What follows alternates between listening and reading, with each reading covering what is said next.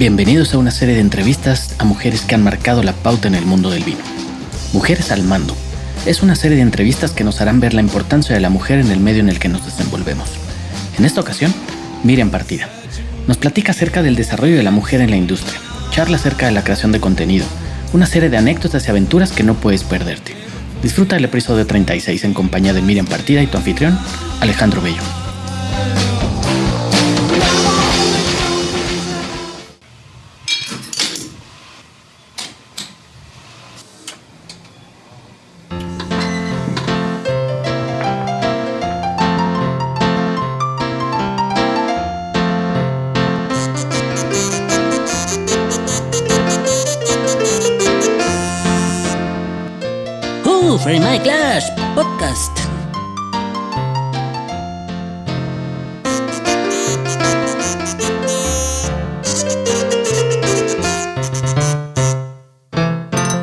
Bienvenidos a un episodio más de Who Frame My Glass Podcast. Estamos en una locación, Madelina, Guadalajara, aquí en Avenida Tepeyac. Un lugar súper lindo que les recomendamos muchísimo para venir a, brunchar, para venir a desayunar, echar el chisme con sus amigas, y bueno, en esta serie de, mujeres al mando, eh, pues vamos a, vamos a recordar algunos hechos históricos que han sucedido en México. Eh, aproximadamente por ahí del año 1955, si no me equivoco, un, un 3 de julio es cuando por fin en México se les cede y se les concede de alguna forma la opción de votar. Eh, pasaron tres años para que después de, que más de 20 mil mujeres se reunieran en el Parque 18 de, marzo, de 18 de marzo perdón, en Ciudad de México, eh, haciendo una protesta en contra de, lo que les había prometido el presidente Adolfo, Adolfo Ruiz Cortines pues por fin se, le otorga y, se le cede el voto a las mujeres. Yo creo que este es uno de los hechos importantes eh, y parteaguas. ¿no? Hemos pensado en un proceso de evolución en pro del feminismo, en pro de las mujeres, pero la verdad es que creo que en nuestro país y en algunos otros todavía estamos en pañales. Leía recientemente en un libro de, Luciana Pecker que se llama La Revolución de las Mujeres, no solo era una píldora, donde se hace toda una, una retrospectiva acerca de, de, cómo se ha comportado el mundo latinoamericano, desde una visión pues un, un tanto diferente. Y, y, gracias a esta serie de entrevistas, eh, en este podcast, pues decidimos eh, entrevistar a mujeres que han marcado la pauta en, el mundo vitivinícola, no solamente desde la perspectiva, como, como, fue el episodio pasado, como Laura Zamora, sino ahora también una mujer joven eh, que, se dedica también a las redes sociales, que se ha dedicado a estudiar eh, muy bien y a fondo el tema del, vino y que se ha convertido incluso embajadora de Women in Wine, si no mal recuerdo y para mí es un enorme placer darle la bienvenida una vez más a este podcast a Miriam Partida. Mil gracias Alejandro y estoy muy feliz de poder estar otra vez aquí y ahora en esta, en esta edición o en esta temática de mujeres al mando. hombre, pues al contrario, nosotros muy contentos de, que, de tenerte por acá. Y bueno, para para irnos metiendo de lleno al episodio, una de las cosas que me gustaría abordar contigo, sobre todo por, porque eres una mujer joven que ha visto ya una nueva perspectiva de cómo se desarrolla el mundo de los sommeliers, el mundo sibarita, el mundo vitivinícola, eh, pues hablar de, tu visión ¿no? como, como mujer joven y cuáles han sido de alguna forma los cambios sustanciales que tú has percibido en este medio. Bueno, yo creo, a mí lo que, mm, cuando yo empecé con, con mi página y a querer comunicar del mundo del vino, yo buscaba información y si toda era pues de sommeliers eh, hombres. Y también se tenía un poquito como ese concepto de como, como muy formal, como muy de traje y así como, no sé, o sea... Muy solemne. Ajá, exacto, como, como que tú lo veías y no se te antojaba o no te animabas a preguntarle nada, ¿no? Porque ya era como una barrera para ese que quería empezar. Y mm, creo que lo que yo vi ya cuando empecé era eso, ¿no? Como a mí la verdad que mi inspiración fue Madeleine Fouquet, y ella me encantó como mujer, cómo explicaba, cómo, cómo cambió esa perspectiva del mundo del vino, porque era como hacerlo más dinámico, más sencillo, más visual. Y tú la veías y era alguien súper sencilla, súper eh, amigable y como que rompía un poco ese concepto o ese, ¿cómo se puede decir? Como estereotipo de un sommelier, ¿no? Como normalmente lo veíamos. Si nosotros googleábamos fotos de sommeliers o de personas del vino, personas del mundo de las bebidas, todos eran hombres.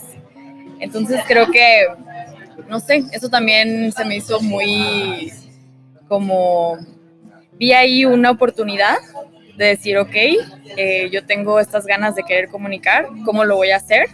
Sí tomé varias como inspiraciones y al final como ponerle ese toque. Pero ahora em, me encanta ver muchísimas mujeres que están haciendo esto y, y antes pues no se veía, era muy complicado. Sí, claro, digo, al final del día en nuestro país eh, pues han marcado la pauta mujeres sommeliers. Quien me viene a la mente, a la mente sin duda es, Pilar Meré, ¿no? Yo creo que es una, una, de las grandes referentes en cuestión de comunicación, de, de, cómo se fue desarrollando el mundo de la sommelería. Eh, por supuesto hay nuevos referentes, hay mucha gente, Sandra Fernández, por ejemplo, que es una persona a la cual admiro mucho y, y me gusta mucho la forma en que comunica también del vino, pero partiendo de ahí, eh, de, desde tu perspectiva, también cuáles han sido más o menos las dinámicas que, que, tú has visto que cambian dentro de la somelería y donde ya se le cede cada vez más lugar a las mujeres. Eh, yo creo que en la parte de como la creatividad, al final yo creo que es bueno que recalquemos que no buscamos eh, como ser más que, que, uno o ser mejores. O sea, al final creo que es verlo como hacer equipo y complementarnos. Entonces yo creo que en la parte de como esa parte femenina en la industria de, del vino es como ponerle esa atención al detalle, yo lo veo de esa manera. Eh, como esa creatividad, eh, esa otra perspectiva. O sea, si ya se tenía algo por mucho tiempo, pues que, que, llegue otra perspectiva, a verlo de diferente manera, creo que también es muy válido y que se complemente, ¿no? O sea, es lo que, es lo que te digo, no, no buscamos eh, elegir quién es mejor o... O, el o dominar el mundo, ¿no? Yo, yo, creo que de repente la, la visión masculina que, que, ha sido muy tradicionalista y, y todavía hay una, una, corriente muy machista en, en, nuestro país y en otros tantos, digo, para no hablar solo del, del nuestro, eh, pues sobre todo pensar que, que aportan diferentes eh, visiones de las cosas, ¿no? Sin duda, aunque físicamente eh, nos comportemos de manera muy parecida, lo cierto es que no somos iguales físicamente. ¿no? Claro. Cada quien tiene incluso una manera de comportarse hasta en el cerebro de manera muy diferente. Sin duda las mujeres tienen más desarrollados los sentidos, eh, la parte creativa la tienen de una forma mucho más desarrollada que, sí. que los hombres. Y, y, fíjate que uno de los estudios que, que, que, alguna vez leí hablaba de que las mujeres tienen mayor sensibilidad a los aromas. Uh -huh. Y esto se debía también de alguna forma a cierta carga genética que se ha venido arrastrando a, lo largo de los años, porque este estudio planteaba la, la, posibilidad de que las mujeres, por el tema también de la maternidad, desarrollan aún más los sentidos y que esto ya se fue haciendo una carga genética a lo largo de los años para que o sea, sea mucho más fácil para las mujeres detectar aromas que luego los hombres no detectan, ¿no? Y, y, la parte incluso más, de, más desarrollada en, la, en el raciocinio. Sí. En ese sentido, ¿a ti te pasa? O sea, si has, has, hecho alguna vez una dinámica con puros hombres y tú digas, pues sí, tal vez lo percibo un poquito más que ellos. ¿o? Justo se me vino, cuando me estabas contando eso, se me vino algo a la mente. Eh, yo creo que me he enfocado mucho en el tema de vinos y he dejado de lado lo que es destilados o otro tipo de bebidas. Y hace poco tuve una cata de tequila y bueno, eran varios, un sommelier, el, el que hace tequila y eh, otra persona que era nada que ver con, con el mundo de los destilados. Eh, ¿Y qué pasó? Yo como que no me sentía muy preparada porque yo dije, es que no siento que estoy tan como enfocada o no tengo tan desarrollado el tema del tequila en cuanto a los aromas pero me voy a sentar y voy a hacer la cata. Y ya, yo iba notando los aromas que percibía, luego lo, lo platicábamos entre todos y me di cuenta que yo percibía como cosas muy específicas que hasta ellos mismos era como, oye, sí, ¿eh? Y yo, wow, creo que catadora de tequila. Pero sí fue como, como diferente, porque aparte yo era la única mujer, entonces eh, como que yo solita dije, no, pues es que ellos de por sí, yo creo, no sé, a lo mejor lo, lo beben demasiado, ya tienen muy desarrollado esa parte. Eh, yo estoy más enfocada en otro tema, no, no voy a saber qué decir. Y al final, pues sí, complementamos, porque era como, ok, tú encontraste esto, pero yo encontré esto, y íbamos sacando un perfil aromático de ese tequila entre todos. Yo, yo, creo que esa es la palabra clave en esto, lo, que acabas de decir de complementamos, ¿no? Y a lo que me refiero ahorita es no generar una una dinámica separatista ¿no? entre géneros, porque tampoco se trata de eso. Yo creo que es crear y desarrollar como sociedad una visión más equitativa, más no igualitaria, porque creo que no somos iguales al final del día, pero podemos ser equitativos. Claro. Y desde esa parte, el, el hecho de complementar ver y cada vez aterrizarnos más como sociedad a que podemos convivir, coexistir con géneros diferentes, pero sí compaginar muchas cosas, porque al final del día cada género tiene una dinámica diferente y una forma de comportarse. Sí, totalmente. Yo creo que como en todo, cada quien va a tener su perspectiva y si al final del día reunimos como cada una de ellas y las complementamos, es la palabra del día, eh, pues se va a hacer uno.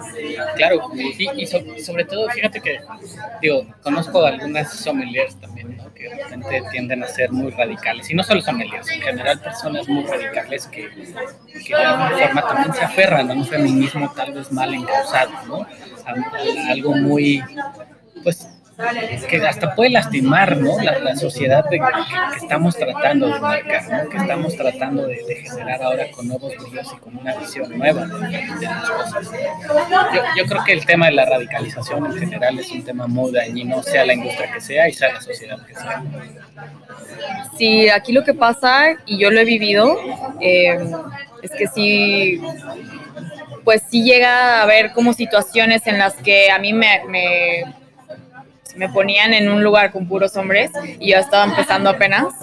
Cuando yo estaba haciendo prácticas en la universidad, pues sí te volteaban a ver menos, ¿no? Como, pues, ¿qué viene ella a enseñarme a mí o qué viene ella a contarnos, ¿no? Y yo trato de no tomármelo personal, el libro de los cuatro acuerdos me lo enseñó.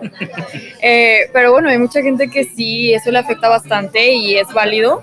Sin embargo, creo que lo que más se decía y a mí me encantó y se lo aplaudía a muchas mujeres que, que publicaban este 8 de marzo era no, no nos festejen, no nos feliciten, no sean tan radicales, solamente hay que ser conscientes y respetar y verlo de esto de cómo es. Y yo creo que hay de todo, o sea, las personas que lo van a ver de esta manera y van a hacer conciencia y las personas que nomás quieren como atacar un poco la, como buscar esa, esa manera de, como de, de imponer, ajá, de imponer su, su, punto de vista. Sí, yo también ahorita que lo, que lo, mencionabas, creo que estamos en una etapa como sociedad de, desaprender y aprender nuevas conductas. Eh, sin duda, alguna vez escuchaba que, que la persona más machista en, en, una, en, un seno familiar era la mujer, la mamá.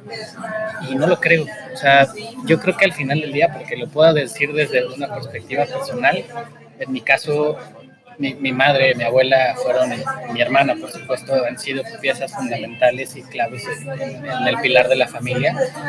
Y, y ese creo que es un ejemplo, que no puedo hablar por los demás, al final del día esto es totalmente de lo que yo he vivido. Aprendí tanto a convivir con, con ellas que las entiendo de alguna forma un poquito más y me hace ver una perspectiva tal vez un poquito diferente y no por eso soy machista, porque si ese hubiera sido el resultado, la conjunción de tres mujeres en mi vida hubiera dado como resultado ser un hombre machista. Claro. Y, la verdad es que creo que sea así. No, no, sé cómo lo, lo, percibas tú.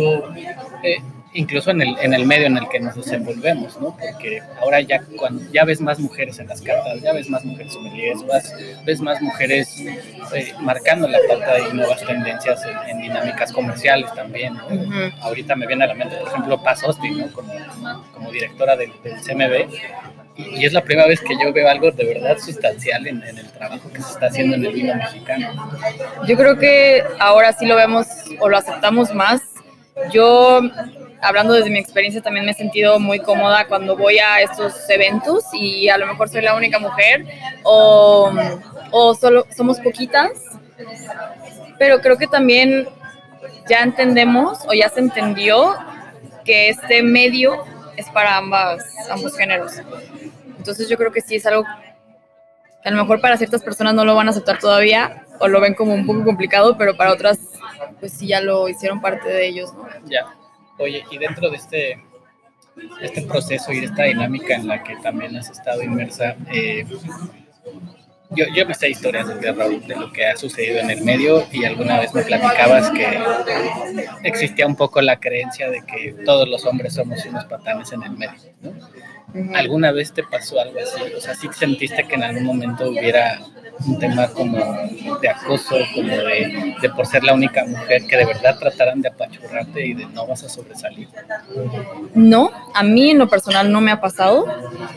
Una muy buena amiga sí fue la que me dijo alguna vez cuando pues, yo tengo relativamente poco en esto eh, y ella fue jefa mía y le tengo mucho cariño y me dijo no confíes en nadie y sobre todo no confíes en los hombres. Y no sé, como que sus palabras sí me retumbaron un poco en la cabeza y yo decía, hoy pero la verdad es que yo creo que el 80%, 90% de mis amistades son hombres del medio y los amo. O sea, porque creo que a mí en lo personal me han tratado siempre muy bien. Y por lo mismo también esto es eh, lo que decías, no soy joven y tengo poco en esto, pero creo que me han tomado más como como que como una esponjita, ¿no? Y lo que quieras que en lo que te podamos ayudar, de que te invitamos a este lado, te damos a probar esto para que para que conozcas y sigas creciendo. Entonces yo creo que he tenido muy buena experiencia y muy buena eh, pues, suerte en las amistades que he hecho. O sea que sí has visto en este corto o largo plazo en el que llevas en el medio cambios sustanciales. Sí, porque yo creo que a lo mejor años atrás esto a lo mejor me hubieran tomado de la misma manera o no me hubieran como cobijado de la misma manera y ahora lo agradezco enormemente y están en mi corazón todos ellos porque muchos de ellos son los que me han impulsado y me han hecho crecer en, es- en esto. Pues la verdad es que eso yo creo que habla muy bien de, de- de un medio que a pesar de ser muy, muy gatekeeper, de ser muy tradicionalista, muy, muy cerrado de repente, pues me, me da gusto escuchar que, que- que ha cambiado sustancialmente, ¿no? Y, Sí. y eso es bueno porque no hay mejor manera de crecer en el medio en el que nos desenvolvemos si no es evolucionando en todos los ámbitos. Claro. Oye, y fíjate que ahora que, que leía también este, este libro, planteaba muchas de las, de las situaciones que, que suceden en el mundo actual. ¿no? Una de las, de las situaciones que, que estamos viviendo es el tema de las redes sociales. Un, un manejo de redes sociales cada vez más desarrollado, que, que puede ser un arma de doble filo, por supuesto, pero que ha ayudado a comunicar en algunos otros casos lamentablemente gestionar información muy equivocada de, de lo que realmente sucede en una, en una sociedad. Y, y tú que estás más de lleno en el tema de las redes sociales, ¿de qué manera te ha servido a ti para comunicar también esa parte femenina que, que yo lo decía también en el episodio con Laura Zamora, ¿no? Antes de ser sommeliers, antes de ser enólogos, antes de ser eh, wine influencers o, o lo que seamos, somos seres humanos, ¿no? Claro. Y, y en ese sentido, ¿cómo lo has visto tú? O sea, ¿cómo, ¿de qué forma se ha convertido para ti un arma poderosa para comunicar y de qué forma también negativa? ¿no? Porque de repente hay muchos haters en las redes sociales. Ujú, justo. Yo creo que aquí, eh, y siempre lo he dicho, hay que ponerle nuestro toque y nuestra esencia a lo que hacemos. Yo antes de ser, o sea, cuando yo estaba en la escuela, yo era la niña de los plumones, a mucha honra. Entonces siempre mi manera fue como muy visual, muy de colores, muy de, eh, como de diagramas. Y eso a mí me funcionaba. Entonces, en el caso de, del vino y de cuando yo abrí de Gustalo, te digo que Madeline Phuket fue una de mis inspiraciones, porque literal me vi yo en ella y en su manera de comunicar. Yo no, no abrí de Gustalo en un principio con el fin de ser wine influencer. Ahora siento una gran responsabilidad porque tengo más de 24 mil personas que me siguen. Y apenas llevas dos días. ¿eh? y, y, digo, no sé, lo que siempre he dicho, ¿no? hay que ser responsables, hay que ser comprometidos. Y eso, ser tú y tu esencia. Yo creo que en ningún momento cambié. Yo dije, le guste quien le guste, yo soy así. Yo hice esa página como para mí y ha funcionado. Eh, sí es muy triste y al final del día cuando uno hace algo público, saca, yo por ejemplo, al principio no había sacado como quién era de Gústalo, eran puras infografías, eran nomás fotos de vinos. Tengo un amigo que, que él fue también el que me impulsó un poco a, a entrar en este mundillo, que me dijo, tienes que sí o sí subir fotos tuyas y videos. Y yo, no, ¿por qué? O sea, yo es que me escuchaba, me veía, yo decía, no. O sea, solo quería ser anónimo. Ajá, o sea, yo decía, no, no, no quiero, no quiero que me vean y me sentía muy boba. Y yo no sé, pero bueno, en el momento en el que yo subí una foto mía y un video, me empezaban a seguir muchísimos más. Me hice viral y fue de, ok, o sea, puede ir de dos sopas, ¿no? La primera es que la gente se quiere sentir más humano y quiere ver quién está detrás de un perfil. La segunda, pues, malamente, o sea, sí es una chica joven que sube videos y dices tú, pues, no sé, ¿no? Eh, y ha habido, ha habido de todo, ¿no? Ha habido comentarios buenos y los agradezco infinitamente que al final esos son con los que me quedo, pero también ha habido muchos que me atacan y sin medida. Digo, a lo que voy con, con el tema también de, de, de, guapa, o sea, que termina a veces convirtiéndose de manera un tanto negativa, porque nunca falta ese comentario, ¿no? es, es, una realidad. Me imagino que en tus redes te va a llegar así de hermosa cuando salimos, guapa cuando te ves, ¿no? o sea, miles de cosas que pueden incluso hasta malinterpretarse y podría parecer un, un cierto grado de acoso, ¿no? Y, y, sobre todo, digo, porque nosotros ya hay más confianza, ¿no? pero, y lo podemos platicar, pero para mí, sin duda, el tema de la, de la inteligencia, por ejemplo, me parece aún más atractivo que cualquier otra cosa. Por supuesto, soy un ser humano, soy un hombre, el atractivo físico y creo que a todos eso sucede así, pero lo, lo, platicaba en un episodio también con Nacho López en la segunda temporada del podcast, que a mí una de las cosas que me, me, me fascina es que me follen la mente.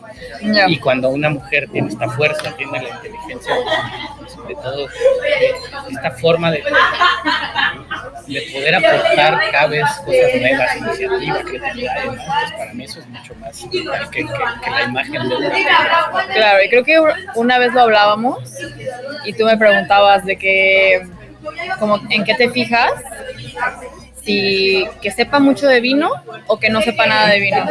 Y yo dije, eh, creo que que sí, que sepa. O sea, me gustaría escucharlo. Creo que al final uno tiene, ya nos vamos un poco al tema del amor, pero uno tiene que admirar a su pareja. Pero bueno, eso, ¿no? Que, que es más importante como eso, ¿no? Ese, ese conectar y ese, como escuchar a esa persona y que, que te tiene que enseñar y bueno, sí, o sea, sí me llegan muchos mensajes, me llegan de todo, o sea, hasta unos que, que me atacan por, sí, de la nada. Bueno, yo que te digo, en el podcast llega haters todo. Ajá, entonces, pues no sé, a mí la verdad, al principio sí me costó un poco porque yo era, era algo nuevo para mí, yo no sabía lo que me estaba metiendo y ha sido muy bueno, pero también sí tuve que manejarme con eso de los temas, con, de los comentarios negativos. Porque la verdad, la gente es muy cruel y sin filtro. Se esconden detrás de un perfil sí, sí, sí. y dices tú, uno está aquí queriendo hacer las cosas bien. Digo, si hay algo en algo que me he equivocado, lo que sea, yo luego lo corrijo. Trato de ser muy puntual en todo lo que subo y va investigado previamente pero bueno, también está el tema de que no, esto, y así como que te empiezan a decir cosas que a lo mejor ellos piensan, no han vivido, creen que sí, así claro. es, pero sí ha sido complicado. Y creo que todo el mundo, ¿eh? no por ser mujer o por ser yo, pero es complicado. Oye, y en ese, desde esa perspectiva, de esa visión, hasta qué punto también, digo, para, para, para poner temas controversiales en realidad en la mesa, porque eh, obviamente cada quien tiene una opinión totalmente válida, yo respeto la opinión de todos, así como yo pido que respeten la, la mía y de lo que yo he podido aprender y desaprender y volver a aprender, y hasta qué punto es válido el uso de las redes sociales y de repente subido una foto de la, de la, la dueña de tal bodega, no voy a decir su nombre, y enseñando las boobies a todo lo que da.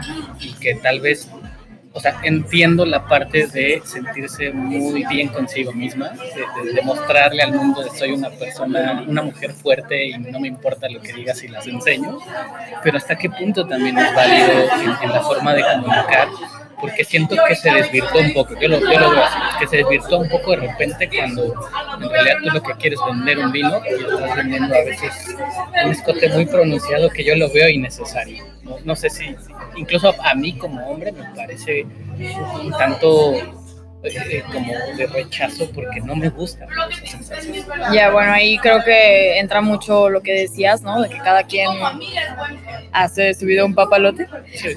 Pero yo creo que sí, es que yo puedo hablar desde mi experiencia, digo, no sé la demás gente, pero yo siempre he sido como muy, trato de ser muy profesional y de no dar como pie a nada.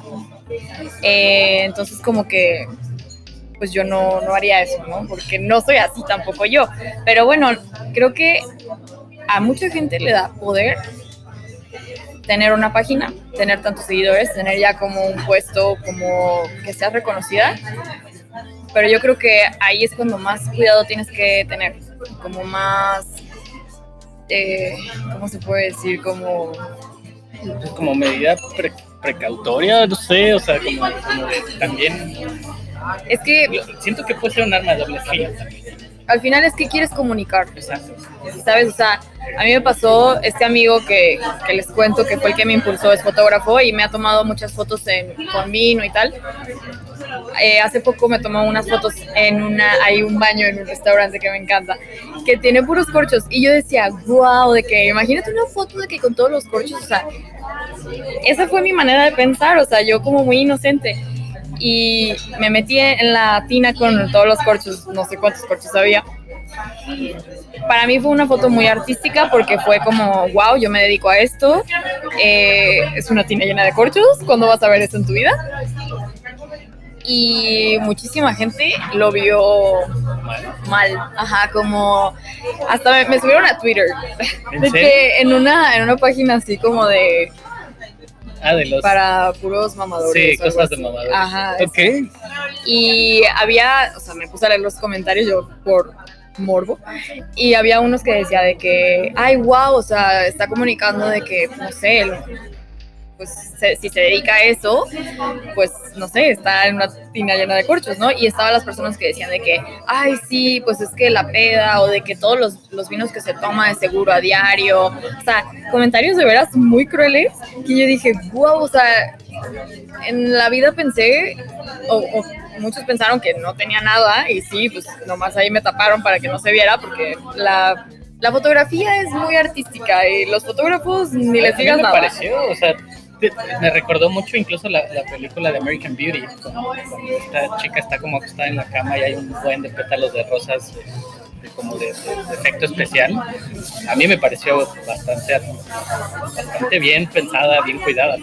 Ya, pero bueno, ahí está la gente que, que, te va a atacar y te va a decir que, que de seguro soy una borracha, que tomo todos los días, que son todos los videos que me tomo, o sea, y yo dejé esa foto porque a mí me encantó. Yo decía, ¿qué quiero comunicar? Es lo que te decía. Al final, ¿qué quieres comunicar? O sea, si yo genuinamente te hubiera dicho, yo quería comunicar sí, que todos los vinos que me he tomado, ah, pues cada quien, ¿no?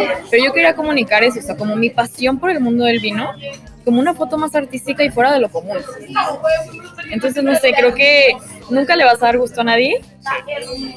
Pero mientras tú estés seguro de qué quieres comunicar, Sí, yo, yo creo que hay mucho el mensaje también es eso, ¿no? O sea, a mí sí me parece realmente importante que, las mujeres que nos están escuchando, las chicas que quieren ser sommeliers, enólogas, eh, no sé, CEO de una empresa comercial en el tema del vino, eh, etcétera, pues que, que volteen a ver ese tipo de cosas.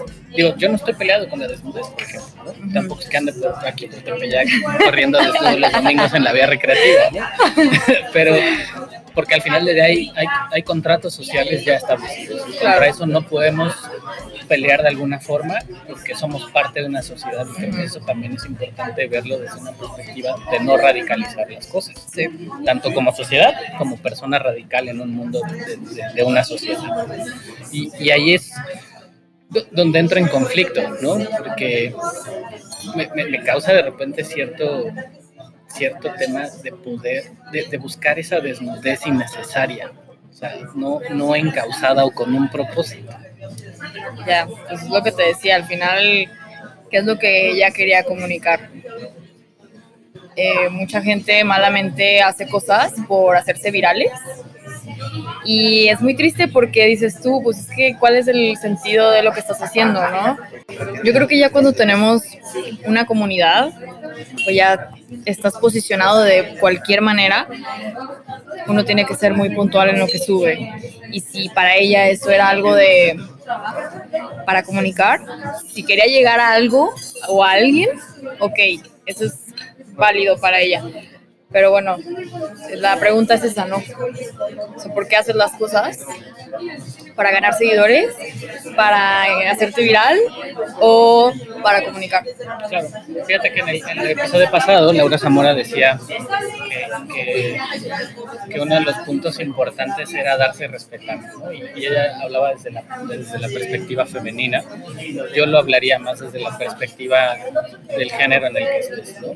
Y decía, pues, si quieres que te consideren una dama este, y quieres caballeros a tu alrededor, pues compórtate como una dama, ¿no?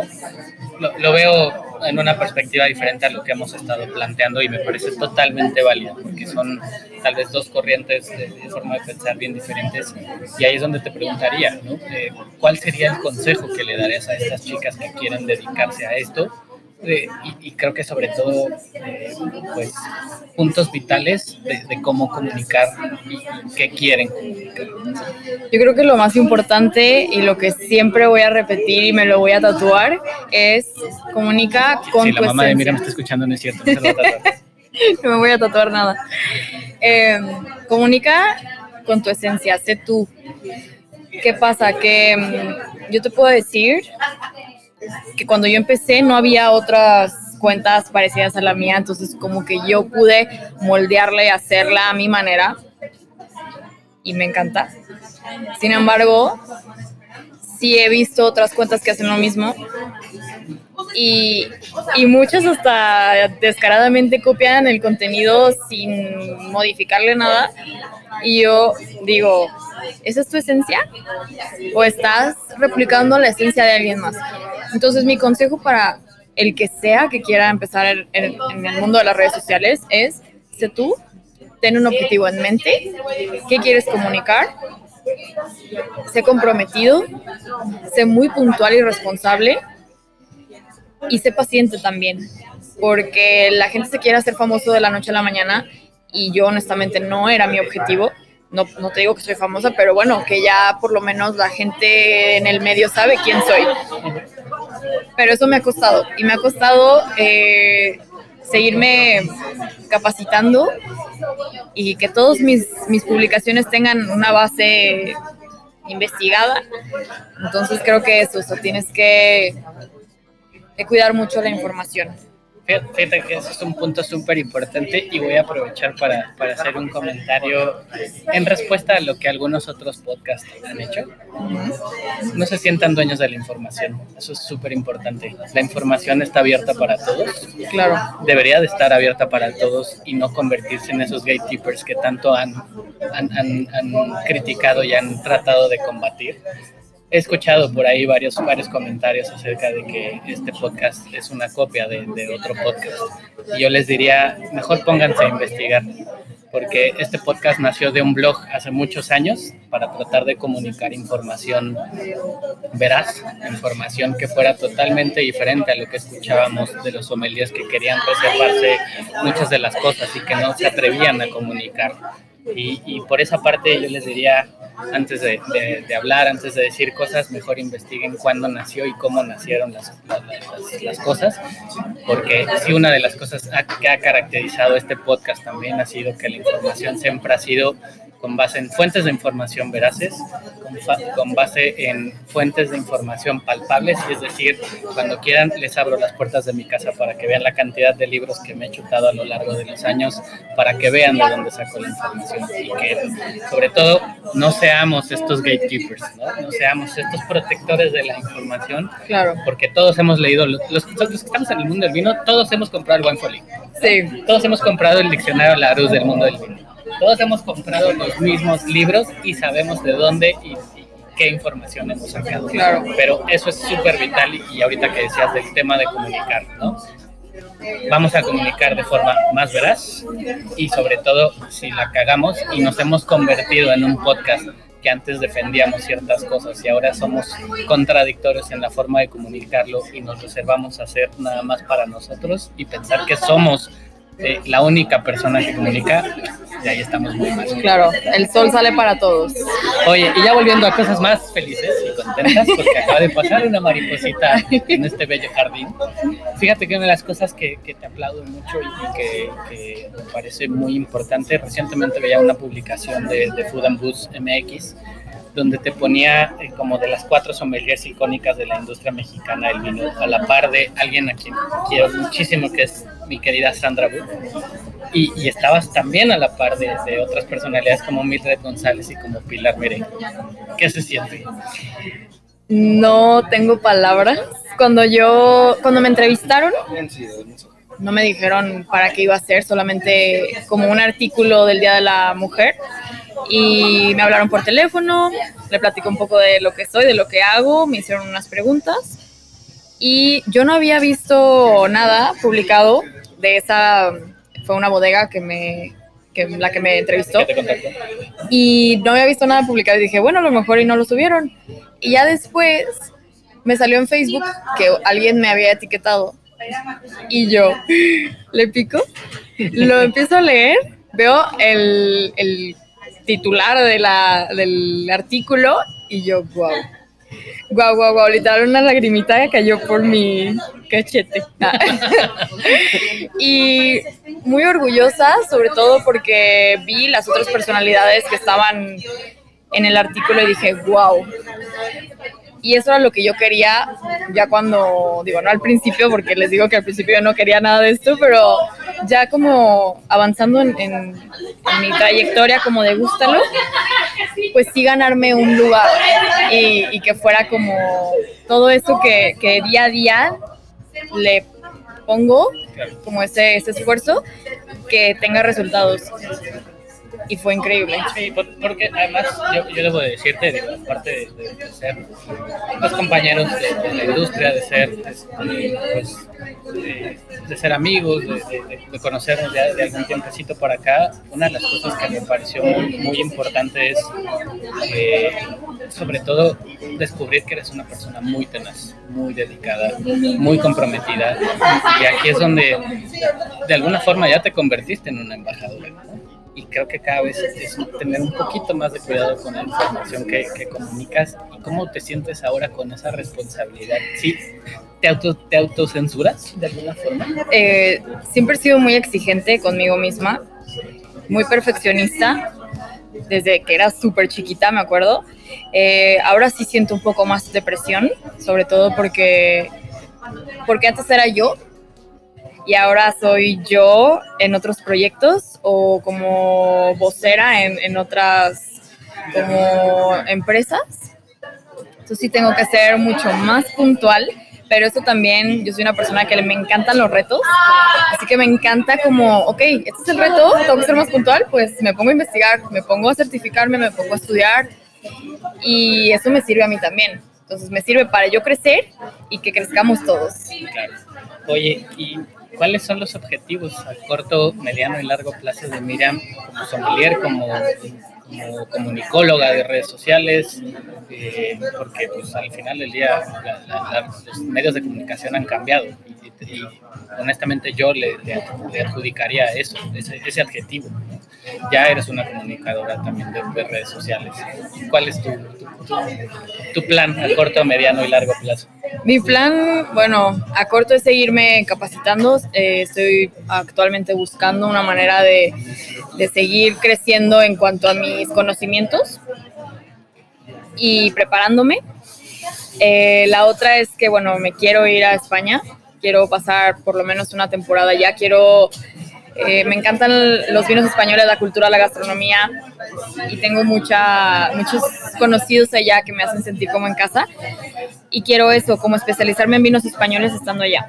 Así que, digo, obviamente... Zona en particular? Eh, fíjate que mucho tiempo fue Rivera, pero ahora Rioja me tiene enamorada. Sí, es que tiene una forma de comunicar súper padre, ¿no? Y justo eso, que ahorita está eh, como queriendo llegar al público joven y me encanta. Me siento muy identificada con este tipo de, comunicación. Entonces creo que me gustaría aprender de eso y poder yo también aportar como mi granito de arena. Claro que de gusto o no se va a terminar porque luego la gente me dice, pero es que tú estás aquí en México. ¿Por qué te vas a España? Y yo digo, a ver, gracias a Dios, de gusto no me puede permitir trabajar en donde yo quiera. Y qué mejor que seguir comunicando sobre el mundo del vino, pero también sobre vinos españoles. Creo que aquí la cultura demanda mucho vino español. Pues quién sabe, a lo mejor en unos cuantos meses ya tenemos como community manager de, de la denominación calificada Rioja. Pues esperemos. ¿No? Oye, y para Miriam, Miriam Partida, la nueva perspectiva de las mujeres al, al mando. ¿Cómo, ¿Cómo, ves también el, nuevo, o estos cambios de los que ya platicamos? ¿Cómo los ves ahora ya desarrollándose también en un, en un futuro? ¿O cómo te gustaría que fuera? Creo que tenemos un buen comienzo y ya, bueno, trayectoria. Eh, me gusta mucho ya tener muchas más amigas en el, en el medio también y personas que puedo llamar amigas eh, profesionales. y, y, creo que sigamos todos haciendo lo que estamos haciendo porque lo estamos haciendo muy bien.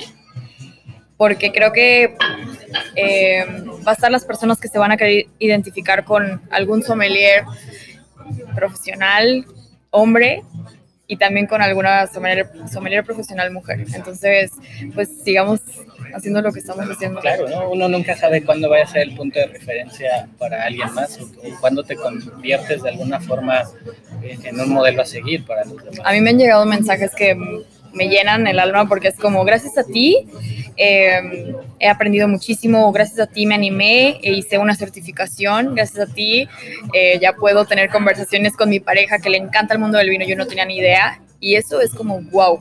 Eso, eso es lo que alimenta, ¿eh? Sí, te digo, te voy, a, te voy a platicar algo que, que también sucedió hace poco en el podcast y, y el por qué mi, mi, molestia, ¿no? Con el tema de que haya haters en, en, las redes sociales que dicen que estos podcasts son copia del, del otro y tal vez el otro de este, y, porque no es una enemistad con el otro podcast. En realidad, las otras dos personas que están en ese podcast que tanto se menciona, los admiro mucho.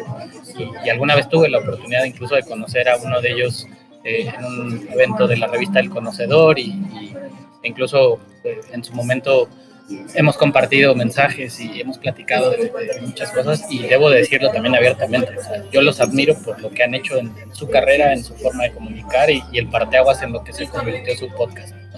Pero, pero partiendo de ahí, eh, sobre todo el tema de la... De, es que soy tal vez muy enfático en, en la parte de, de información, ¿no?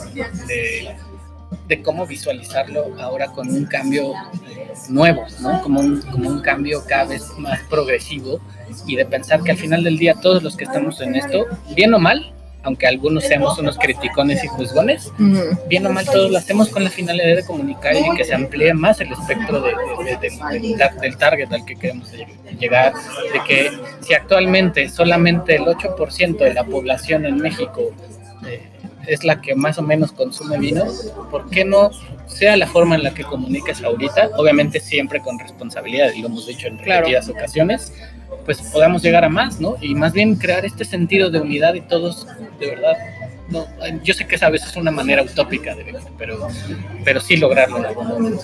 al final hacer equipo.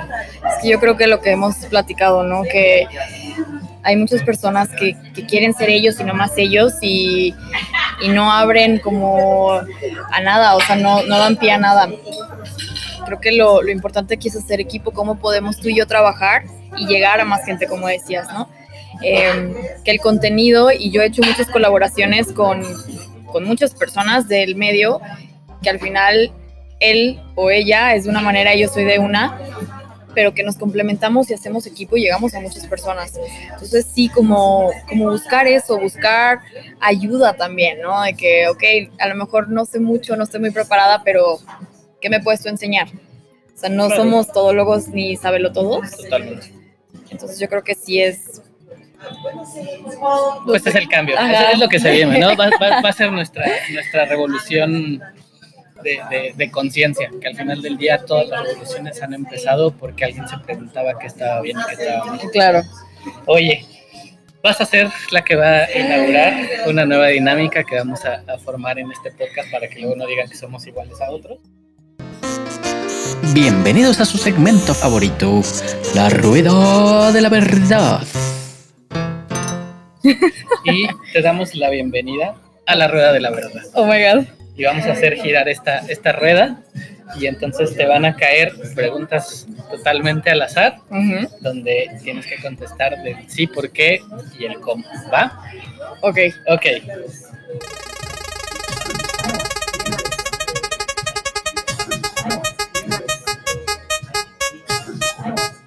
Pregunta número uno. Lista. ¿Madrid o Valencia y por qué? Madrid, 100%. ¿Y por qué?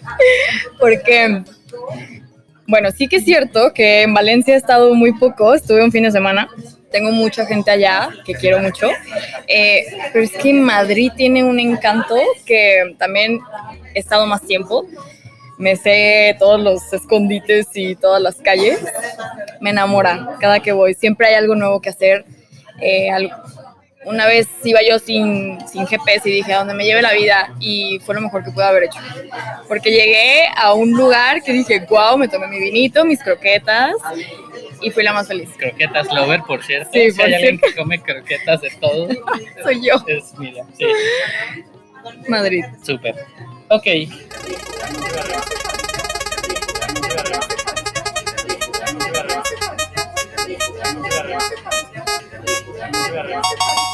Pregunta número dos. Leonche ahogado con picante o sin picante y con qué lo, más, lo, lo acompañarías para crear sinergia entre platillo y vino. Ok, me encanta que se nota que eres de Ciudad de México porque es lonche bañado, no ahogado. bueno, sí, perdón. Bueno, es que yo, sí, soy chilango. Aunque mi INE ya dice que soy de acá, todavía guardo mis raíces chilangas. Ahí se notó todo. Ya sé, torta ahogada, o en este caso, lonche bañado, y con qué acompañarlo en tema de vino. Ok, no soy tan torta ahogada lover. Ok, Lonche bañado no lo he probado con vino, pero la torta ahogada lo probé con un, con un espumoso. Wow. Literal, fuimos al lugar este, así un lugar súper auténtico y típico de Guadalajara de tortas ahogadas. Y llevamos nuestra botella. Las señoras que estaban ahí nos vieron raro como estos locos porque vienen con una botella. borrachales, creo. Exacto. Pero íbamos a hacer un maridaje, literal, un video y así informativo. Wow, era la primera vez que yo hacía el maridaje y me encantó. Así que en este caso, digo torta ahogada con espumoso. Ya- yo también les, les diría, ¿eh? yo les sugeriría un, un lonche de, de lengua en salsa verde de la virotería que está ahí en Santa Tere Wow. con un sancer. No sabes qué cosa tan maravillosa. Vamos a hacer el ejemplo. Sí, me encantó lo específico. No manches, es que de, estas- de estos eh, acompañamientos, de esta sinergia callejera, un tanto más aterrizada que me, me voló la cabeza. Totalmente.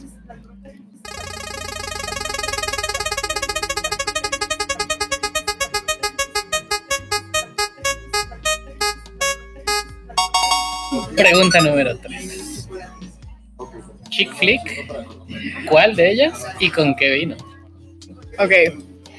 Mi película favorita en el alma, que la puedo ver tres mil veces, eh, La Nueva Cenicienta. Ok. ¿Con Camila Cabello? No, ¿O la anterior?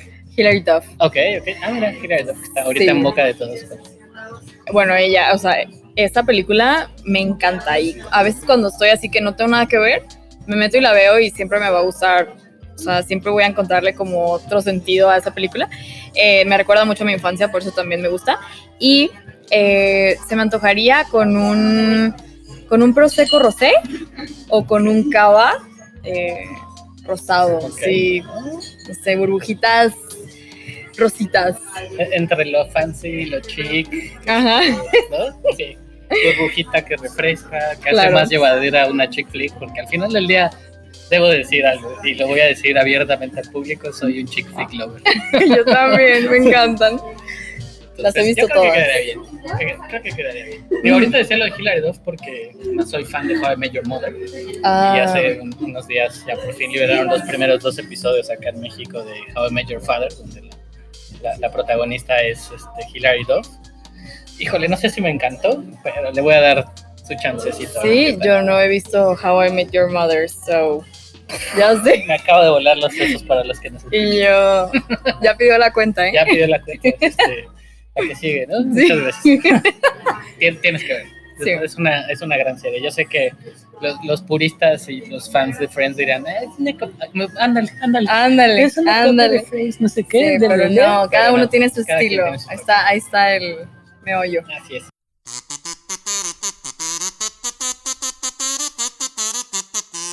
Y si te preguntabas acerca de nuestras redes sociales, búscanos en Instagram como arroba whoframeaglasspodcast, en Facebook como whoframeaglasspodcast y en nuestro correo oficial whoframeaglass arroba gmail.com.